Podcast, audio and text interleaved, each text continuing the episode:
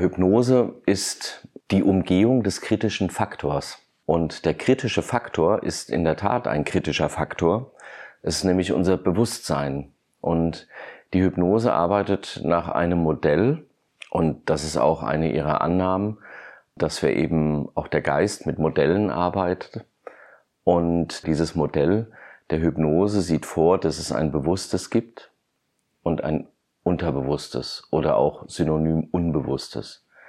Also es gibt diese, man nennt es immer so Eisbergspitze 20 Prozent, die wahrnimmt, was da draußen geschieht oder auch da drin. Aber es gibt diese 80 Prozent, die meinen, unser Verhalten eben aus dem Untergrund steuern, die aus Kapazitätsgründen unser Bewusstsein so gar nicht mitbekommt, sondern das Bewusstsein bekommt nur das Ergebnis der Verhandlungen im Unterbewusstsein mit und führt es dann aus. Das hört sich jetzt alles sehr mechanisch an, das soll aber gar nicht so rüberkommen, sondern das ist natürlich schon ein, ein ich sage jetzt mal, ein, ein schwebender Geist, der ständig am Feedback geben ist. Also schon eine wahrscheinlich ganz komplexe Sache, aber so komplex sieht's die Hypnose überhaupt nicht.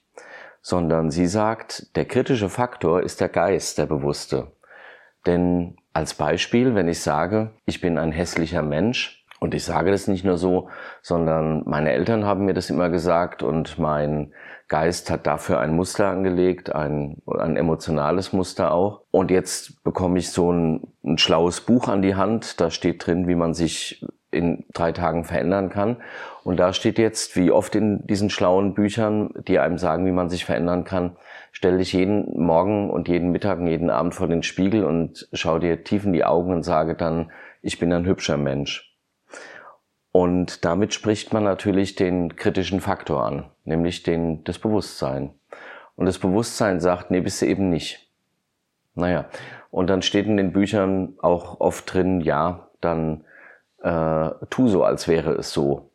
Also auch wenn du dich danach fühlst, tu einfach so, als wäre es so. Und dann steht man eben dreimal am Tag zehn Minuten vorm Spiegel und sagt dem kritischen Faktor, nämlich dem Bewusstsein, du bist ein Hübscher oder ich bin ein Hübscher. Und das Bewusstsein sagt, mhm, Kurzum, das bringt meistens nicht die Wirkung. Die Hypnose geht anders vor. Die Hypnose sagt zum Beispiel, wann wirst du das erste Mal feststellen, dass du ein hübscher Mensch bist? Ich weiß es nicht, aber in dem Moment, in dem du es feststellst, darf es sich gut anfühlen, weil es tut dir gut. Das macht Hypnose. Also Hypnose sagt dem Geist oder fragt den Geist jetzt in diesem Beispiel, wann wirst du das erste Mal feststellen, dass es so ist? Das heißt, wann wirst du das erste Mal feststellen, dass du hübsch bist? Ich mach's mal, ich überspitze es mal ein bisschen. Man wird es ein bisschen subtiler vielleicht machen in der Hypnose. Und in diesem Moment frage ich gar nicht mehr, glaubst du denn, dass du ein Hübscher bist, sondern das ist ja schon die Voraussetzung für die eigentliche nachfolgende Frage, wann wirst du es feststellen? Du überlegst dann also gar nicht mehr, ja, ist es denn überhaupt so?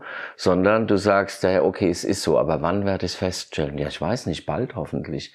Also so. Und im Modell der Hypnosetechnik, der Hypnotherapie, ist es eben so, dass ich mit solchen Tricksereien, ich nenne das mal ganz bewusst so, mit solchen Tricksereien das Bewusstsein, den kritischen Faktor umspielen kann, so dass die eigentliche Information ins Unterbewusstsein kann und dieses Unterbewusstsein von da aus kann es wirken äh, vor allem auch emotional.